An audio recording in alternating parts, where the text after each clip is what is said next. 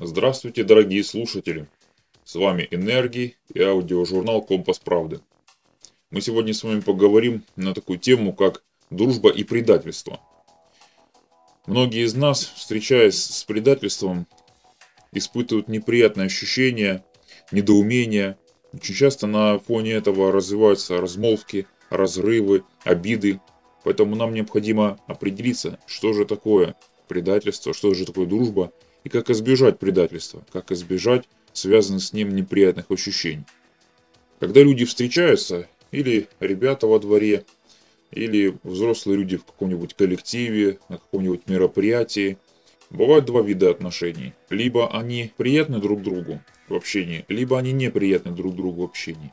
И когда происходит приятие, люди продолжают это общение, и они становятся друг другу приятелями. То есть душа одна, принимает душу другую. Ей приятно разговаривать с другой душой, общаться с другой душой. Приятие. Приятие – это принимание по-славянски.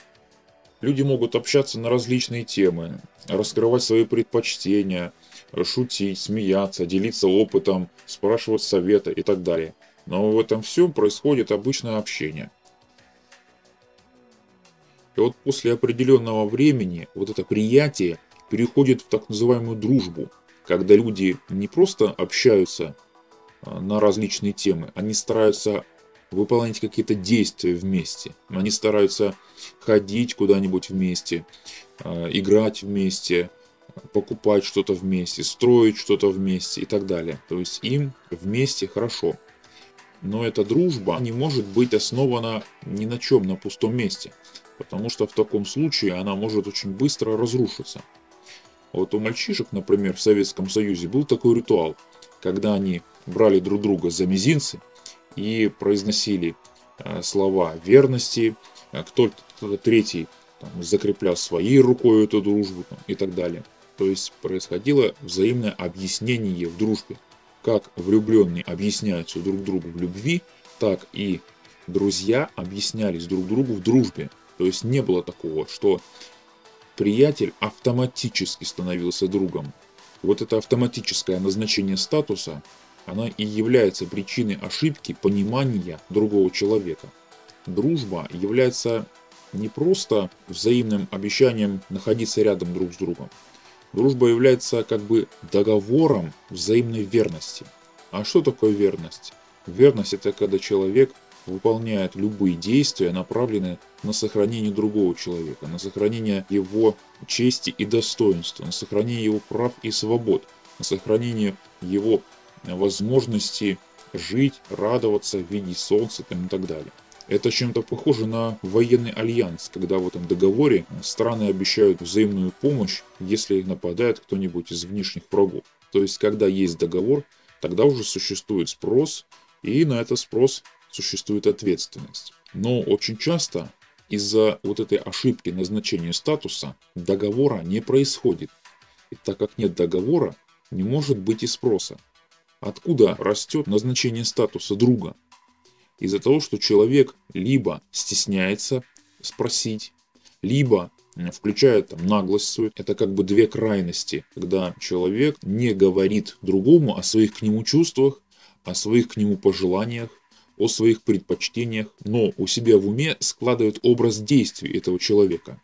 Точно так же, как, например, девушка у себя складывает в голове образ принца, так и человек у себя складывает в голове образ друга, как он должен действовать, что он должен делать, как он должен помогать. Вот есть такая пословица интересная, друг познается в беде. И когда возникает вот эта ситуация под названием беда, Неважно, это неприятная ситуация, имеет какой масштаб. Может быть это э, на уроке учитель там поругал, может быть это во дворе что-то произошло, э, может быть там э, мальчишки побили из соседнего двора и так далее. Все что угодно может происходить. Но смысл в том, что во время этого так называемого бедствия второй человек может повести себя совершенно неожиданно. Возможно только три образа действия. Либо приятель находится рядом, либо он убегает с поля боя, либо он переходит на сторону противника. И как раз таки неожиданность его действий заключается в том, что у человека существует свобода. Мы очень часто об этом забываем. Мы забываем о том, что человек наделен свободой, и он вправе распоряжаться своей свободой так, как ему заблагорассудится.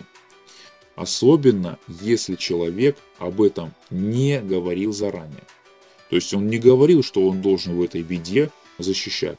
Он не говорил, что вот в этой беде он должен обязательно стоять до конца за честь и достоинство своего друга. Договора не было. И человек совершенно свободно, посмотрев на ситуацию, понял, что ему здесь делать нечего и дал стрекача. Конечно же, в такой ситуации мы называем его предателем. Но является ли он истинным предателем? Почему друг приобретает уже статус предателя? Интересный момент. Человек был нами наделен неправомерно статусом друга, и точно так же неправомерно этот статус был изменен на статус предателя. То есть все мы сделали у себя в своем уме, независимо от того второго человека. То есть он как был приятелем, так он и остался. Но для нас он почему-то сначала был другом, и потом почему-то стал предателем. На самом деле он не предатель, он просто приятель. С ним приятно общаться, с ним приятно ходить по магазинам, с ним приятно строить там, и так далее. То есть все приятие, приятие осталось на прежнем уровне. Просто мы к нему уже стали относиться сначала с завышенной планкой, а теперь с заниженной планкой. То есть сначала мы к нему относились предвзято хорошо, а теперь мы к нему относимся предвзято плохо. Но все отношение находится у нас внутри. Тот человек, каким был, таким он и остался. Чтобы правильно понять, имеем ли мы право наделять его статусом предателя или нет, нужно определить, что же такое предательство. Предательство – это тот случай, когда человек, вошедший в доверие и обещавший помочь в трудной ситуации, закрепивший вот эту верность договором, эту самую помощь в этой трудной ситуации не оказывает, оставляя либо на произвол судьбы, либо на произвол злодеев, либо еще хуже, переходя на их сторону. То есть человек предал, то есть передал из своих рук прямо в руки злодеев или злого случая. То есть происходит передача. Если же договора не было, то есть человек не держал нас в своих объятиях, то и передать он нас в чужие объятия злодеев, например, не может. Поэтому о передаче, о предательстве мы говорить в том случае не можем, когда не было договора. Примерами истинного предательства могут быть Иуда, когда он был в составе учеников Господних, он имел доступ к тайнам, он имел доступ к учениям, он имел доступ ко всему, что было у апостолов. И когда он пошел к первосвященникам для того, чтобы передать его из своих рук в руки первосвященников, ему заплатили за это деньги, то есть он встал на сторону противника. И когда пришел ко Христу вот в этом Гефсиманском саду, то он подошел ко Христу, подошел к своему учителю, дал знак и из своих рук передал вот этим воинам, которые пришли за Христом. То есть произошла истинная передача, истинное предательство. Также истинным предательством являются перебежчики на войне, когда военные дают присягу, они обещают прилюдно сохранять верность родине, потому что у него за спиной находится жены, матери, дети, которых он защищает. И когда он перебегает на сторону противника, он автоматически становится нападающим. То есть он становится в составе злодеев, оружие которых направлено на его же мать, жену, сестру, ребенка и так далее. То есть он передает в руки злодеев фактически своих же родителей, жен, детей и так далее. Также истинным предательством является супружеская измена – когда человек во время бракосочетания обещает также прилюдно хранить верность со всеми вытекающими последствиями, и эту верность не сохраняет, оставляя вторую свою половинку на произвол судьбы, отдавая или не отдавая себе отчет в том, что если он уйдет, он заберет из семьи тепло, заберет поддержку, заберет много чего. То есть человек, можно сказать, останется второй на улице то есть э, подвержены всем ветрам там, и так далее. Также истинным предательством является случай, когда женщина уводит мужчину у подруги. То есть общались две женщины, та рассказала, какой хороший у нее парень, Вот. И вторая поняла, что действительно хороший парень, и за спиной своей подруги вот, закрутила с ним роман и быстренько вышла за него замуж. Конечно же, она имела доступ к тайнам, она имела доступ к подруге, э, смотрела ей в глаза, обещала там все хорошо, советовала. Вот, и в конце концов воспользовалась вот этим положением и получила себе мужа.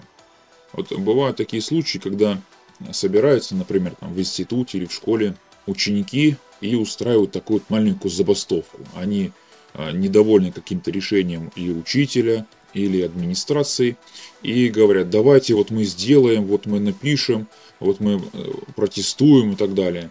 Конечно же, организатором должен выступить староста, потому что он э, какое-то более-менее административное лицо. Его наделяют эти ученики полномочий. Он пишет это письмо, и когда он относит его в соответствующую инстанцию, все ученики тут же все это бросают и оставляют его один на один с многочисленной корпорацией преподавателей, администрации, которые этого старосту уже начинают тюкать за то, что он зачинщик и так далее. Все ученики выходят сухими из воды, вот, увидев, что возникла опасность, бросают того, кого они наделили полномочиями, бросают того, кого они сами уговорили и кому они обещали, что в случае чего они подпишутся и будут ему помогать, скажут за него слово и так далее. То есть они это слово не говорят, оставляют его один на один с деканатом, с, директором школы и, и так далее. В этих случаях истинного предательства мы можем увидеть цель. То есть человек ставит себе какую-то цель и выполняет эту цель за спиной у того, кто ему доверился. То есть было доверенное лицо, он вошел в это доверие, но за его спиной он провернул какую-то махинацию, использовав этого человека, и получил свою выгоду. А когда нету цели, когда нету договора, тогда мы говорим о том, что предательством это не является.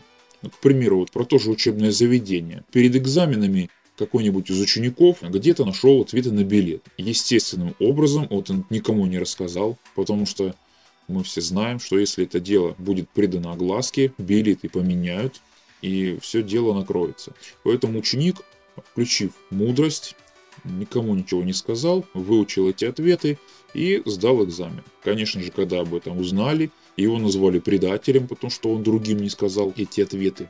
Но из-за того, что договора такового не было, он предателем не является. Не имел договора о сотрудничестве в области образования с другими учениками. Он не обещал им дать эти билеты, эти ответы в случае, если он их раздобудет. Поэтому он занимался своим образованием, своим обучением там и так далее.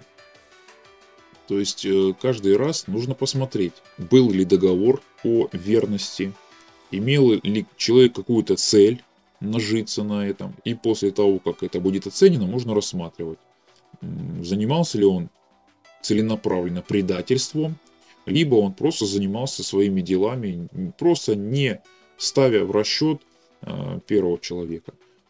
Но когда мы оцениваем действие такого человека, мы какую фразу обычно произносим? Эх ты, вот ты так-то так-то поступил, а я-то думал.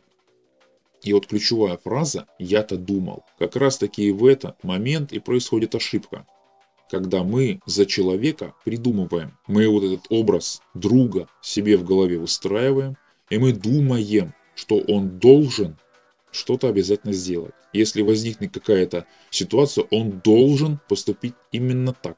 Потому что этот случай приличен друзьям. Этот случай приличен тому, кто имеет договор о сотрудничестве. И если и раз он так не поступил, значит он не соответствует образу друга, а соответствует образу предателя.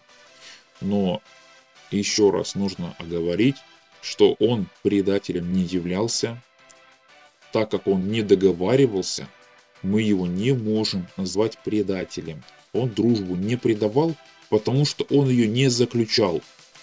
Для того, чтобы предать дружбу, ее нужно сначала заключить, обозначить, оговорить и закрепить. И только тогда действия человека, направленные против друга, будут являться предательством. Поэтому вместо того, чтобы давать ему неправомерный статус друга, давать неправомерный статус предателя, необходимо держаться на определенной дистанции с человеком, называя его приятелем. И тогда отношения с этим приятелем будут устраиваться правильно. Мы не будем его допускать во святая святых, в свои тайны. Будем с ним приятно общаться, можно сходить в магазин вместе, там что-то сделать и так далее, но не более. И тогда мы будем знать всегда, что человек обладает свободой, что он может поступить всегда и в любой ситуации так, как ему заблагорассудится, просто потому, что у нас об этом никакого договора не было. И когда мы будем правильно воспринимать приятелей и отделять их от друзей, тогда у нас не будет никогда возникать ситуаций, в которых мы будем выставлены поруганными, будем выставлены преданными, и в которой мы будем винить весь мир в том, что кто-то что-то не сделал, как мы хотели. Потому что свобода как у нас есть, так и у всего мира есть свобода. Когда мы это поймем, мы будем легче относиться ко всем окружающим людям. Итак, я желаю вам приятных приятелей, крепких и надежных и верных друзей и никаких предательств. Спасибо, что вы с нами. Всего вам доброго.